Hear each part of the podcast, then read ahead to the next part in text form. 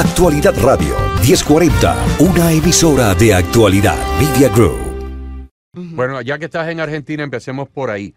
Eh, como estás ahí, pues tienes un contacto muy directo, muy, muy cercano para darnos una sinopsis, para darnos una especie de, de imagen gráfica de estos primeros días de Javier Milei. ¿Cómo le ha ido?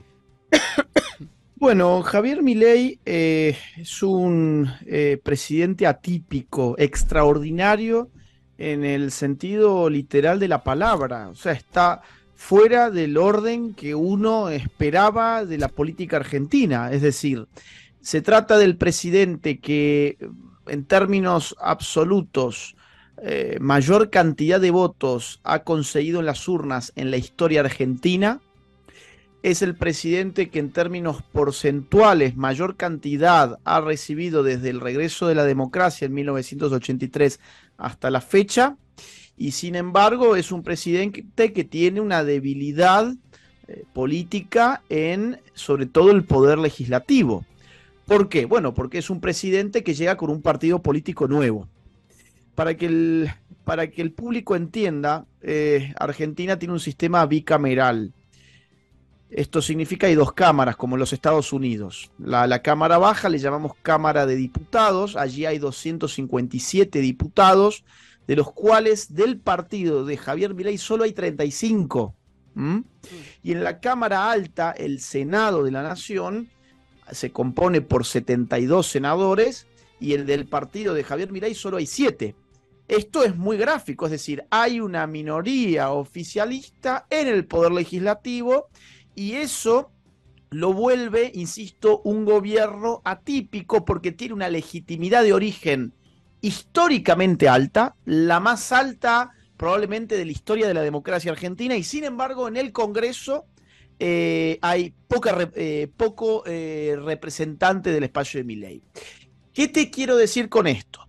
Que el gobierno de Javier Milei hoy depende de dos iniciativas enormes por un lado, un decreto de necesidad y urgencia, que es una facultad constitucional del Poder Ejecutivo que debe ser ratificado por el Congreso a posteriori. Y por otro lado, una ley coloquialmente llamada ley ómnibus, pero que en realidad se llama ley de bases para la recuperación de la libertad de los argentinos. Esa ley, para que vos te des una idea, eh, eh, está eh, compuesta por más de 300 páginas se está debatiendo en este momento y lo que hace es desregular. El Estado argentino ha llevado adelante en todos estos años de socialismo una maraña, una telaraña de reglamentaciones, dirigismo económico, burocracia, coerción, siempre atacando la iniciativa privada, siempre atacando la libertad de empresa, siempre atacando a aquellos que quieren emprender en el país y entonces esta ley viene a desregular la economía. Lo mismo el decreto de necesidad y urgencia. Viene por otra parte a desregular. ¿Para qué? Para darle una señal al mundo de que Argentina quiere cambiar radicalmente su estructura política y económica de modo que lleguen inversiones al país. En eso está el gobierno de Milei en este mes de existencia y por ahora te puedo decir, ha sorprendido positivamente a la gente porque estaba la duda de que no fuera a ser que todo se hubiera tratado de un discurso de campaña política. No, con lo que te está mostrando con estas dos medidas eh, de carácter revolucionario, te diría, es que lo que dijo en campaña se cumple. Y eso ha sido muy bien tomado por la gente. Yo creo que ha quedado fuera del, espejo la idea de que pudiera ser un encantador de serpientes. Creo que él encantó la serpiente ya desde la, desde la, desde la campaña política.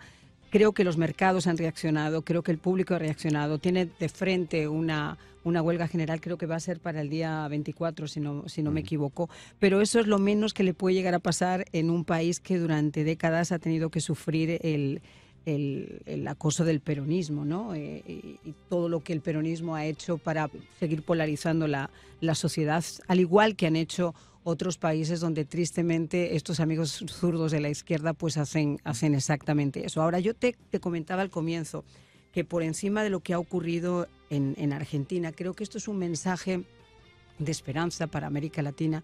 Creo que es un mensaje de que ese famoso mal llamado del socialismo del siglo XXI que llegó hasta Colombia, eh, conquistaron Mm. la joya de la corona, tiende a parar o de repente ya la gente se ha dado cuenta de que por ahí no va el camino, que esto es impensable. Claro, uno mm, pensaría que desde Ch- China, Vietnam, Rusia, eh, Cuba, etcétera, uno no ha mirado al ojo del otro y ha dicho, quizá, bueno, a mí no me va a pasar. Pero ha llegado un momento donde yo creo que sí la gente está empezando a despertar y a darse cuenta que, que lo que ocurre no es en un lugar solamente, sino que, que si no se frena y si no se le pone freno a, estas, a, esta, a esta ideología, eh, realmente vamos de mal en peor. Y si no, que se lo digan a la gente en mi país. Mire, es- esto que está diciendo usted es sumamente importante y esto precisamente es lo que ha advertido el caudillismo del llamado socialismo del siglo XXI. Por eso, los eh, mandamás del socialismo del siglo XXI han hecho campaña por el candidato derrotado, por Ujú, Massa. La han hecho de manera explícita. Han mandado videos para la campaña de. Sergio Massa en la segunda vuelta y también algunos de ellos en la primera vuelta. Me estoy refiriendo, por ejemplo, a eh, López Obrador, me estoy refiriendo a los mensajes por Twitter de Gustavo Petro, me estoy refiriendo a los videos filmados por el mismísimo Pedro Sánchez desde Exacto. España, apoyando a Sergio Massa de una manera descarada y contra toda regla de diplomacia básica. Bueno, hasta el ¿m? Papa. Eh, eh, sí. sí. Bueno, ahí, ahí ya la, la cosa es cierto. Ahora se, ah, se le dio una reinterpretación y se está Ah, intentando bueno. que venga la Argentina. Ustedes saben cómo, Las cómo acá las cosas- consideraciones, son las sí. consideraciones. Exactamente. Pero el, el punto que yo quiero subrayar en esto que me parece más que el Papa o más allá del Papa, para cerrar el punto, el episcopado argentino de una manera prácticamente explícita. Claro, uno puede después decir la orden vino del Papa, y eso en todo caso es una interpretación que se puede hacer o no.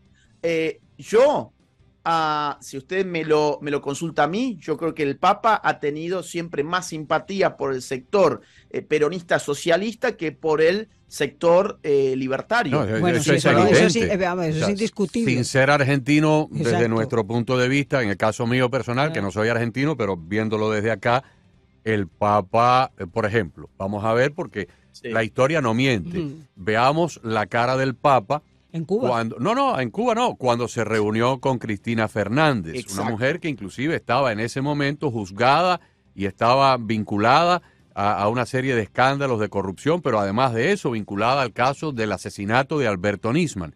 Sin embargo, Sí. el Papa se negó a recibir al presidente de la Argentina, Mauricio Macri. O sea, ahí, ahí hay dos hechos históricos que son, hablan por sí solos. Pero además se le ha visto el plumero, Sí. perdón, con todo el respeto del mundo. Siendo periodista uno sabe, porque toma pulso a la historia, cuando este señor se ha presentado en, en Cuba y ha sido incapaz de abrir la boca por los presos políticos en Cuba, cuando sí ha dicho que era muy cercano A Raúl emocionalmente a Castro. Raúl Castro. Hombre, Otro asesino serial. Se le ha visto Sí, en, unos momentos de gran alegría y de gran satisfacción en reuniones personales con Evo Morales, con. Díaz Canel, con Nicolás Maduro, con Lula da Silva. eh, y un día llevó allí Donald Trump cuando era presidente y la cara del Bueno, Papa es, descompuesto. por favor. Pero bueno, En efecto, Pasemos. en efecto esto es así y más aún en Argentina hay un grupo de sacerdotes tercermundistas que responden a una suerte de teología de la liberación versión siglo XXI eh, que básicamente utilizan a los pobres para hacer socialismo y cuando cuando mm, perdió en la segunda vuelta el señor Sergio Massa, uno de estos eh, líderes del sacerdocio izquierdista, hizo un comunicado público para solicitarle a los pobres que iban a comer a su institución que los que habían votado por mi ley ya no aparecieran más por allí a buscar comida. O sea que este sacerdote, por ejemplo, le da comida a la gente en Mm. función de qué pone en la urna esa Qué horror. gente. Bueno, Digamos, pasemos- solo para que ustedes tengan. Pero no me, no, no me quiero ir tanto por ese tema porque Claro. había algo muy importante aquí que decir. Cuando gana Javier Milei, de inmediato se suceden una serie de reacciones, incluso le diría desproporcionadas en otros países de la región. En el caso de eh, Colombia, que fue un caso que recién se mencionó, tweets del señor Petro, inventando incluso fake news, diciendo que eh, Milei estaba expulsando del país a 20.000 colombianos, cuando eso no era cierto. O, por ejemplo, dichos del señor López Obrador, que faltaba que lo acusara a Milei de ser el hermano del señor alemán con bigotitos. Y lo digo en esta clave, pues ustedes no sé si están saliendo por redes sociales, pero a veces si uno dice ese apellido, le bajan el video. Sí, el, hermano de Adolfito. Exactamente, una suerte de Adolfito Junior. Bien, eh, entonces, ¿por qué estas eh, reacciones desmedidas y antidiplomáticas? Porque tienen miedo de que Javier Milei, teniendo éxito económico, se convierta en el nuevo Bukele en el terreno económico. Ustedes fíjense que en el caso de Bukele, que aparte jefe de Estado de un país relativamente chico en nuestra región, geopolíticamente un país que en principio no sería muy relevante, sí, y lo digo con todo respeto, pero estamos hablando geopolíticamente, es cierto. Eh, eh, es cierto. Entonces, y sin embargo, es uno de los presidentes más conocidos de nuestra región. Ha puesto El Salvador en, la, en, el ojo del mundo entero por lo bien que lo estuvo haciendo en materia de seguridad, a tal punto que cuando hoy se suscitan crisis de seguridad en el resto de los países, ¿qué pide la gente de inmediato? Un Bukele, por ejemplo, Ecuador. Hoy se está comparando lo que pasa en el Ecuador y lo que está haciendo el nuevo gobierno de Novoa con lo que ha hecho Bukele. O sea, Bukele se ha convertido en una referencia para el mundo en materia de seguridad. Guste más o guste menos. y de migración, disculpa, porque ahora mismo izquierda, 54, 56% lo que ha bajado la emigración salvadoreña a los Estados Unidos, que entendiendo que ese es un problema principal para este país, le ha puesto también a los ojos Estados Unidos como uno de los grandes salvadores. Exactamente. Y cuando uno ve la popularidad del señor Bukele, una de las últimas encuestas, o por lo menos la última que yo vi hace un par de meses, le daba 92,5% de popularidad, siendo el eh, presidente en funciones más popular de nuestro continente. Entonces, si a Milei le va bien, Milei va a ser lo que es Bukele en materia de seguridad, va a ser Milei en materia económica. Y ahí los Petro, los Boric, los Castillo, los López Obrador, los socialistas del siglo XXI en general van a tener una ola en contra, van a tener una suerte de contraofensiva política. Ese es el miedo que ellos tienen y por eso lo que hoy pasa en Argentina no solamente es importante para los argentinos, sino que el mundo entero, o por lo menos nuestro continente, está mirando lo que pasa en Argentina. Agustín, en este momento en que parece haber un cambio Novoa en Ecuador, Milei en Argentina, ¿cuán importante fuera para América Latina en general, Centro y Suramérica, un cambio de presidencia hacia el conservadurismo en los Estados Unidos en las elecciones de noviembre y cómo se ve desde tu punto de vista, desde tu punto de observación, el proceso electoral que estamos llevando a cabo, que hoy comienza precisamente con las primarias de Iowa. Fundamental, fundamental. Mira, Agustín, cuando, eh, a ver, yo a partir del mes de abril del año 2023 hice una serie de análisis políticos que eh, hice públicos además, donde eh, anticipé que, según mi análisis, había grandes posibilidades de que ley ganara las elecciones. Estamos hablando de abril del año 2023. Se me murieron de risa en todos los medios de comunicación, se morían de risa porque supuestamente no había ninguna posibilidad de que mi mm. ley ganara. En uno de esos análisis dije además que, que es muy probable que Trump gane las elecciones el año siguiente, o sea, este año, en los Estados Unidos. Y se me rieron todavía más porque según el periodismo eh, político argentino no había ninguna posibilidad de que el señor Trump estuviera en buenas condiciones para ganar elecciones en los Estados Unidos. Incluso los reporteros políticos de Argentina que viven en Washington decían que Trump no tenía ninguna posibilidad frente al Partido Demócrata. Bueno, revisando las encuestas de... Eh, de los últimos tiempos, se ve que Trump empieza a obtener una ventaja importante se ve que además habría una recuperación en estados, en estados claves. Por lo menos, insisto, en encuestas que yo he revisado eh, algunas semanas atrás. No, no, y la propia semana pasada, Pensilvania, eh, Michigan, Arizona, Carolina del Norte, en estados que otrora eh, eran los estados que definían en el colegio electoral y donde Biden ganó, entre comillas, la última elección, Trump lleva una ventaja de entre 5 y 12 puntos. Exactamente, exactamente. Ese es el punto. Estados clave donde la ventaja de Trump es sobresaliente frente a Biden. Ahora, esto evidentemente sería muy auspicioso porque yo entiendo que la segunda eh, gobernación, el segundo periodo de un eh, presidente en los Estados Unidos es donde su proyecto político mayormente se consolida. ¿Por qué? Porque en, los primeros cuatro años, el presidente va con cierta cautela porque sabe que necesita su reelección y sabe que finalmente podrá, y voy a decirlo en argentino, poner toda la carne en el asador cuando tenga cuatro años más, porque serán sus últimos cuatro años. Constitucionalmente no puede tener más que dos gestiones. Entonces, si Trump ganara las elecciones, ya no solo sería un gobierno similar al de sus cuatro años a partir del 2016, sino que sería un gobierno que, según yo entiendo, apretaría el acelerador ¿Contra qué? Apretaría el acelerador primero que nada contra las élites del Deep State. Me gustaría a mí ver además un Trump más comprometido en la geopolítica de América en general, no solamente mirando a otros continentes, sino también mirando a lo que algunos consideraron alguna vez el patio trasero de los Estados Unidos, o sea, nuestros países.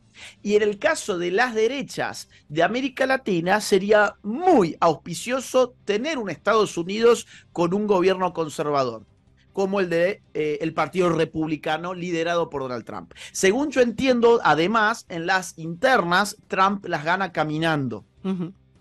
Eh, es decir, finalmente había hace algunos meses eh, una eh, figura, la de Ron DeSantis, que parecía que podía ser competitiva, que podía más o menos estar en condiciones de disputarla a Trump. Yo creo que eso ya está muy claro hace, hace, hace varios meses ya que eso no es así, que el favorito entre los republicanos es el señor Donald Trump. Ahora, hay un miedo, y miren, yo este miedo no sé si es extemporáneo o todavía sigue siendo contemporáneo. Ustedes me lo sabrán decir mejor que están allí, pero es un miedo que yo tengo, que es que al ver el Partido Demócrata, un Biden tan debilitado en cuanto a su salud, en cuanto a su psiquis, en cuanto a las encuestas, mi miedo es que de último momento pongan... Eh, como eh, candidato sacado de debajo de la mesa, por ejemplo, alguien como Michelle Obama. No sé, insisto, si todavía los tiempos le dan para hacer a esto al Partido Demócrata, pero he visto algunas entrevistas que ha dado Michelle Obama, sobre todo en los últimos días. aquí en el programa. Ok, donde, donde sonaba un poco de alguien haciendo política. Hoy mismo, Agustín, ha salido el, el, arquitecto político de Barack Obama, se llama David Axelrod al igual que Bush tuvo el suyo, Bush hijo, eh, em, y, Clinton tuvo el suyo, eh, James Carville, la persona que llevó, que dirigió la campaña, la persona que orquestó el triunfo de Barack Obama fue David Axelrod. Axelrod desde hace algunos días ha venido diciendo con un lenguaje muy prudente, con un lenguaje suave pero firme, que Biden no está en condiciones de ser el candidato, que su situación neurológica no se lo permite, que representa un peligro. Y el, el, comentario de las últimas horas, a diferencia del comentario de hace dos o tres semanas, ha sido mucho más enfático y con palabras un poco más duras. Mm. Ha, dicho prácticamente, este señor hay que cambiarlo. O sea, hay que leer entre líneas el comentario, pero lo que quiere decir... además el Partido Demócrata. Sí, eh, eh, eh, hay que cambiarlo porque no solamente va a perder la presidencia, va a arrastrar al Partido Demócrata a perder el control de la Cámara Alta del Congreso. Y decía Carlos Acosta, nuestro compañero que ya se retiró porque tiene un programa de televisión muy temprano y siempre se va a las 5 para poder descansar. Tiene un programa a las 7 eh, de la mañana, se, llega, se levanta a las 4. Que, que cuando Axel Roth habla, está hablando de cierta manera Barack Obama, por su boca. Mm. Ahora, Mm. en cuanto a la candidatura de Michelle, que también la hemos considerado aquí como una opción viable para el Partido Demócrata, un partido que no tiene una gran, un No, gran... no tiene candidato eh, eh, real. un- California exacto, no ella. tiene candidatos No. eh, eh, de- suplentes. Michelle Obama podría ser, pero Michelle Obama, y lo voy a decir, e- es, algo que la prensa americana no tiene el valor a nivel nacional, no lo comentan, yo sí lo voy a comentar acá porque de todas maneras aquí pues no tenemos esa gran exposición nacional que nos vayan a llamar racistas. Después del fenómeno que se dio en los Estados Unidos con Black Lives Matter, ¿ok? Mm. Y de toda esa impunidad que hubo, donde ese grupo de gente quemó edificios, causaron todo tipo de desmanes, inclusive crímenes de sangre, y no pasó nada. El factor racial juega un papel importantísimo. Cuando Barack Sí. Obama se presentó como candidato, hubo un encantamiento, hubo una gran eh, celebración de que finalmente íbamos a poder sepultar el espectro, el fenómeno, el fantasma del racismo y de la, de la segregación racial, íbamos a tener un candidato negro y bueno, un presidente negro ganó y el país entero, inclusive los blancos, aplaudían y se regocijaban. Después del fenómeno del Black Lives Matter que se dio durante la presidencia de Barack Obama, ya esta Mm. cuestión racial ha cambiado. Y aunque el americano blanco promedio, que no es racista, no te lo va a reconocer eh, fehacientemente porque no quiere que lo, que lo encasillen, si Barack Obama, si, si Michelle Obama se postula, primero lleva el apellido de Obama, sigue casada con él, mucha gente lo interpretaría como el cuarto Tercer mandato, periodo. cuarto no, no, el cuarto periodo, porque hay quienes dicen Claro. que quien está gobernando en Sí. este momento tras bambalina mm, es, es Mm. Barack Obama, no es Joe Biden. Sí. Entonces Michelle Sí. Obama sería el cuarto periodo de su esposo, pero aparte de, aparte de eso, la gente no quiere ver la Casa Blanca nuevamente llena de raperos, como en su momento ocurrió con una serie de celebraciones, gente fumando marihuana ahí en los pasillos. El americano promedio no te lo va a reconocer, pero yo te digo que ese es el sentimiento que prevalece. Yo le tendría miedo, fíjate, yo, yo eh, pienso como, como Agustín, yo fui de las primeras ya desde el año pasado que observando el panorama nacional mm, y entendiendo que ya eh, anteriormente se había mencionado el nombre de, de, de Michelle, pensé que podía ser realmente una, una opción, sobre todo porque desde la muerte de Rosalind, de la mujer de Carter, ella se ha dedicado a hacer campaña en programas de televisión, etcétera, etcétera, y estos medios liberales han estado eh, aupándola lo más que han podido. Ahora, también entendiendo cómo se manejan las cosas, no creo que tal y como está la situación del país en este momento, el declive como las encuestas ponen eh, el- la administración del de, señor Biden, ella vaya a tomar el relevo de una situación que está realmente tan deteriorada, donde además muchos apuntan, como tú estabas comentando, Agustín, que este sería un cuarto mandato para, para Obama. O sea, lo veo como que no solamente pasaría porque el- la gente en Estados Unidos aceptara o no aceptara, sino si ella tomaría finalmente ese reto, viendo cómo están las cosas. Sí, porque en- también en este Biden va a dejar, Biden va a dejar una presidencia parecida a la que le dejó Fernández a Milei en Argentina, totalmente de- Ujú. de- destartalada. Mira, eh, yo tengo un sentimiento encontrado cuando veo que despega tan rápido Trump en las encuestas y lo deja tan atrás a Biden, precisamente por lo que estamos hablando ahora. Eh, porque cuanto más rápido se consolide esa ventaja, más tiempo se le da al Partido Demócrata a reaccionar. Eh, y, y realmente sería muy interesante ver a un Biden en una rueda de debate con Trump. Es algo que yo quisiera ver porque sinceramente no me lo imagino. No, es que yo no creo que Biden pueda, esté en condiciones de hacer un debate con nadie Bueno, en este ex- momento. Exactamente, es que no me lo imagino yo en- entiendo que mucha gente debe estar en la misma situación que yo de no poder imaginarse aquello. Si ya hace cuatro años pensábamos que no estaba en condiciones, imagínense en el año eh, 2024. No, no, no, no. Eh, sería, digamos, yo creo que el Partido Demócrata tiene un grave problema de liderazgo y es que se han dividido en tantas tribus anti-norteamericanas, porque al final de cuentas son tribus que tienen un común denominador, que es que todas odian su propio país, las feministas, Hmm. los LGBT, Black Lives Matter, los socialistas, los que dicen que están luchando contra el neocolonialismo, todo ese tipo de gente el indigenismo, que también existe en los Estados Unidos. Todo ese tipo de gente está amalgamada por un mismo sentimiento antipatriótico. Entonces, como se fragmentan cada vez en minorías más reducidas, no pueden generar un liderazgo capaz de ser realmente democrático, o sea, de representar al pueblo, porque odian al pueblo del cual vienen. Si hay algo que caracteriza a los demócratas del siglo XXI y sobre todo en esta década, es que odian el pueblo del cual ellos mismos forman parte. Y eso se termina trasluciendo en la ausencia completa de liderazgos viables. Son todos un rebaño de loquitos. Es gente que no la podés poner. A ver, Bernie Sanders era una rareza hace hmm. años, eh, hace, hmm. hace algunos años. Era una caricatura. Ahora son todos Bernie Sanders. Ese es el problema que tienen. Se han radicalizado, pero no hacia derecha, sino hacia izquierda, y han terminado jugando a la democracia con un discurso que lo único que tienen en común es que es anti-norteamericano. muchos de ellos se han colocado, muchos de ellos se han colocado a una gran distancia a la, a, la izquierda de Bernie Sanders. Lo han dejado a él a la derecha.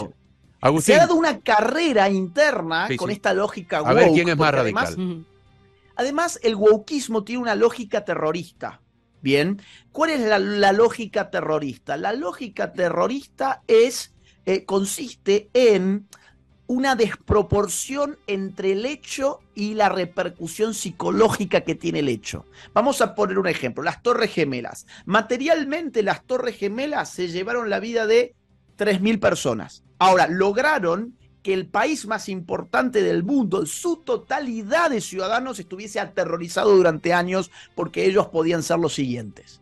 Ahora uno dice, hay una distancia entre esa reacción psicológica y el hecho material, el hecho fáctico objetivo. Por eso hablamos de terrorismo. El wokismo es una forma de terrorismo ideológico que te obliga a estar radicalizándote cada vez más porque percibís psicológicamente que podés ser destruido si no te arrodillas a Black Lives Matter, si no apoyas el aborto hasta el mes número 9, si no te pones la banderita del LGBT, si no anuncias tus pronombres de género en tus redes sociales, pero todo eso que es terrorismo woke, lo que va generando es antipolítica, porque la política se trata de sumar, no de restar, no de fragmentar. Entonces, cuando uno pensaba, por ejemplo, Kamala Harris, hace cuatro años pensábamos, ella va a ser el verdadero eh, eh, al fil del gobierno, ella va a mm. ser quien realmente mueva los hilos del señor Biden. Y había mucha gente que hacía estas elucubraciones. si, la, si, la, hubiera seguido como fiscal en California, te das cuenta que mejor, ni ¿eh? la O con un canuto. claro, claro. Ahora fíjense, es impresentable.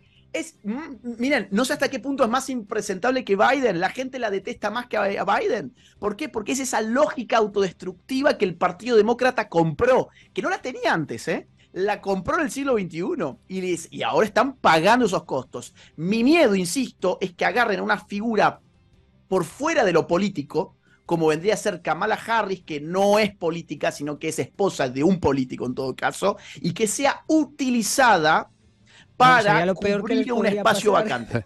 o sea, si salimos de, Málaga y nos metemos en Malagón, apaga ya el chiste. Agustín, nos, dicen, nos dice tu equipo de trabajo que te tienes que ausentar por otro compromiso. Vamos a diferir entonces para otro momento, hablar un poco del Medio Oriente, de, China y Taiwán y, de Europa. Pero antes de que te retires, fíjate, a finales del año pasado, dos músicos de aquí de Miami, cuyos nombres me voy a reservar porque todavía no lo puedo revelar, pero músicos de una talla internacional confeccionaron una cosa que se llama la Marcha Anticomunista.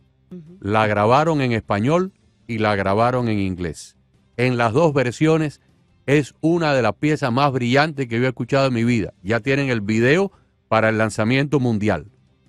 Y, y me pidieron que te lo comunicara. Te han escogido a ti para ser la primera persona a la cual, de una manera privada, todavía no pública porque no han hecho el lanzamiento, hacerle llegar una copia de ambas versiones para que tú la escuches.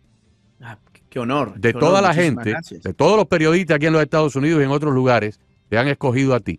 Entonces, eh, a sabiendas de que teníamos esta entrevista hoy, me pidieron que te lo hiciera llegar y como el equipo de producción tiene el contacto privado de tu equipo de producción, te voy a hacer llegar ambas versiones por no sé si por, por correo electrónico, vía WhatsApp, no sé cómo.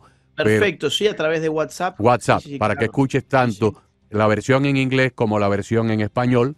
Y si la quieres apoyar, es, son musicalmente hablando. Te lo dice alguien que fue programador musical de emisoras de FM antes de pasar a, a radio hablada y de noticias. Musicalmente son dos piezas extraordinariamente bellas. Pero aparte de eso, el mensaje que tiene, la importancia, y va a ser un lanzamiento mundial muy bonito. Qué honor, qué honor que me hayan tenido en cuenta. Muchísimas gracias. Por supuesto, si hay algo que necesitamos es artistas de nuestro lado. Mm. Hoy en Argentina este, para cerrar con un comentario también de lo que está pasando acá y que tiene que ver con esto. Eh, en Argentina, eh, los artistas que siempre han estado rentados por el Estado, siempre han vivido de los impuestos de los demás. Obviamente no todos, pero sí el grueso de los artistas han acostumbrado a ser parásitos del Estado, o sea, parásitos de sus conciudadanos. Y hoy, como Javier Milei está diciendo, miren, ya no hay plata para regalarle a nadie si el arte de uno vale, pues salga a venderlo al mercado y si resulta que nadie se lo quiere comprar, bueno, se tendrá que dedicar a otra cosa. Pero el socialismo ha dominado siempre el círculo de la cultura comprando artistas, escritores, directores, pintores, etcétera, etcétera, etcétera. Toda esa gente se ha acostumbrado a eso y por eso han terminado dominando la cultura. Qué bueno que haya gente en el mundo del arte, gente en el mundo de la música, haciendo también música antisocialista.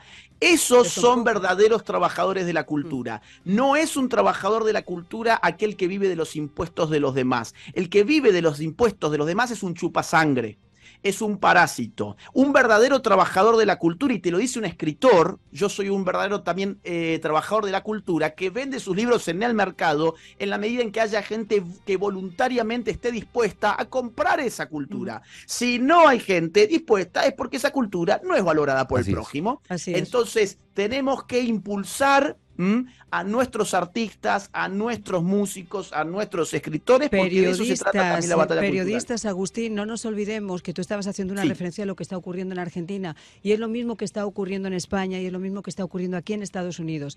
Tristemente, en este momento que no hay una independencia periodística como tal, porque los grandes holdings de información han acaparado los medios de comunicación y no hay pluralidad informativa y todos tienen que seguir una línea concreta. Salirte de esa línea es difícil.